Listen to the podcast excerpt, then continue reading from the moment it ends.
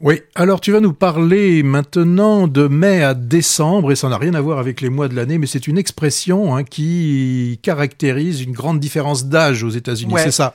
Un film de plus qui évoque le cinéma. On a, on a eu beaucoup ces temps-ci. Le dernier en date, c'est Making of de, de Cédric Kahn, euh, encore à l'affiche. Dans May December, pour préparer son nouveau rôle, Elisabeth, une actrice célèbre, vient rencontrer celle qu'elle doit incarner à l'écran. Une femme dont la vie sentimentale a enflammé la presse à scandale américaine et passionné le pays euh, 23 ans plus tôt.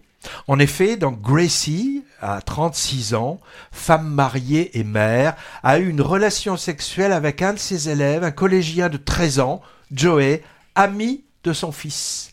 Après un procès et de la pression pour elle, le couple s'est remis ensemble et a eu des enfants qui atteignent maintenant l'âge adulte. Voilà pour le trio de personnages principaux, Elizabeth, Gracie et Joe. Le film est partiellement inspiré d'un fait divers réel.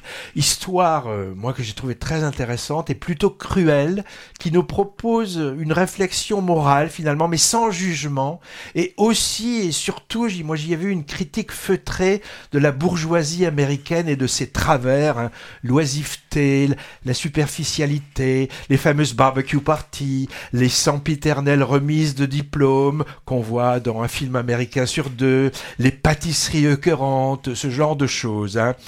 Julianne Moore est une Gracie impressionnante, comme elle d'ailleurs l'est souvent cette actrice. hein. Euh, elle interprète cette femme forte et fragile en même temps, capricieuse, directive avec les autres, naïve et, et manipulatrice à la fois qui s'étourdit dans des activités obsessionnelles et assez opposées, confectionner des gâteaux d'un côté, mais la chasse de l'autre, pour ne pas trop réfléchir et aborder des sujets graves, comme celles qui concernent son couple, qui crève pourtant les yeux. hein. Une sorte de Desperate Housewives dans un environnement artificiel doré, mais qui se fissure.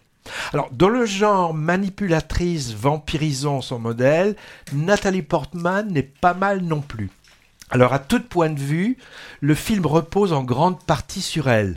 Sacrée actrice quand même. hein. Malgré ce que tu en penses, Patrick, je sais, tu m'as dit Nathalie Portmanteau, c'est ça l'autre jour? Non, non, non, pas Si, du tu tout. me l'as dit. C'est écrit. Et elle est francophile de plus, hein, et mariée avec notre, notre chorégraphe Benjamin Millepied. Enfin, aux dernières nouvelles. hein. Bon.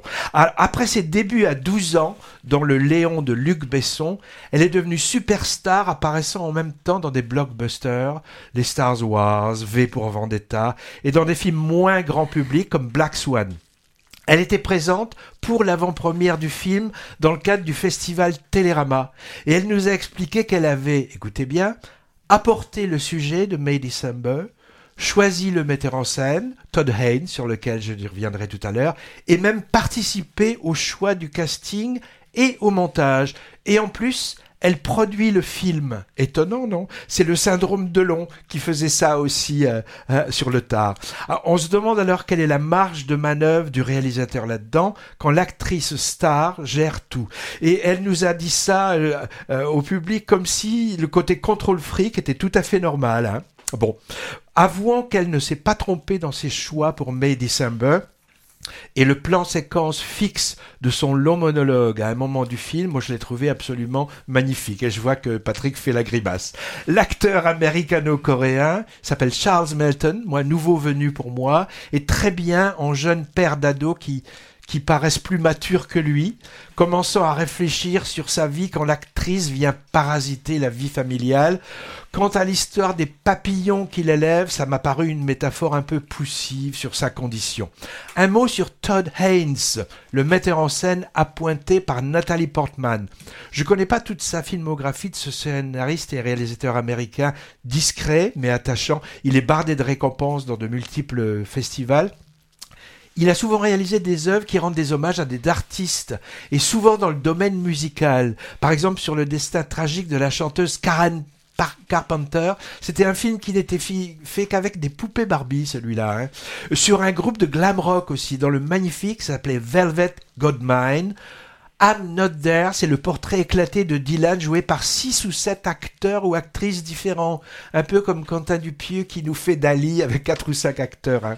Et euh, Todd Haynes, il est aussi l'auteur d'un documentaire intéressant sur le Velvet Underground que j'aurais bien voulu voir mais qui n'est pas sorti en France. Safe en 95.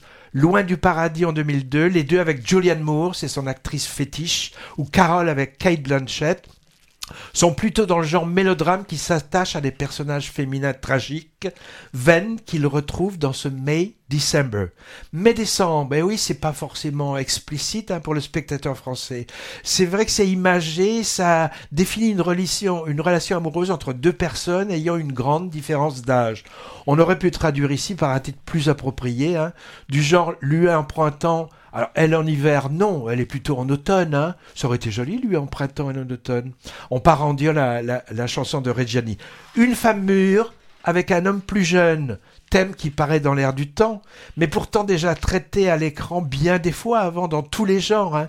Par exemple, sans remonter trop loin, côté comédie dans le lauréat, avec la fameuse Mrs. Robinson en 67. Côté tragique, ben, mourir d'aimer, hein, en 71, sur une affaire qui avait passionné l'opinion publique à la fin des années 60.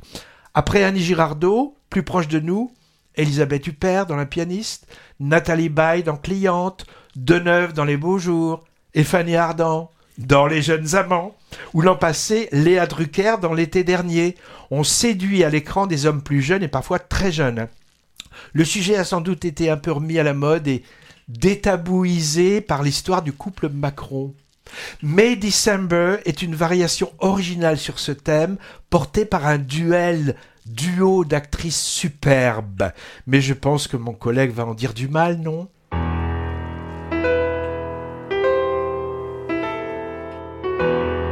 Vous aurez certainement reconnu les quatre. Ah, je ne sais pas si beaucoup de gens si, si, si, si, euh, tout le monde a reconnu la musique du merveilleux film de Joseph Lozet qui en 71 a obtenu euh, la Palme d'Or. Il s'agit de The Go Between, le Messager.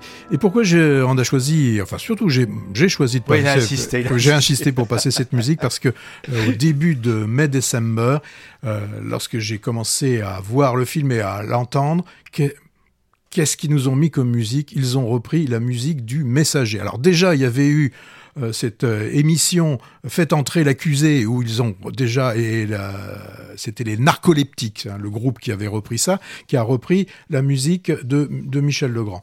Euh, tout à l'heure, je n'ai pas rebondi sur ce qu'a pu dire Hervé sur May December, mais bon, moi, c'est vrai que c'est un film, c'est un, un film de Portman pour Portman avec Portman, et donc j'ai trouvé ça. Il y a, des scènes, tu vas pas parler. Elle fait de la chasse, à la fin, il y a une scène, elle, elle part comme ça faire de la chasse c'est rajouté et parce qu'il devait non non non non c'est c'est pas du moi je... et, alors tu trouves que c'est sacrilège de réutiliser une musique? Mais imagine que tu reprennes la musique du troisième homme et que tu euh, que tu le remets imagine que tu prends la musique de tu sais, une fois dans l'Ouest il y a des des musiques qui sont collées à un film ouais. voilà bon donc là il y avait il y avait aucune raison qu'il le fasse. Bon, bah, disons que ça scande un peu les différents. Bon, allez, on arrête d'en parler. Allez, bon, bon, voilà, j'ai décidé.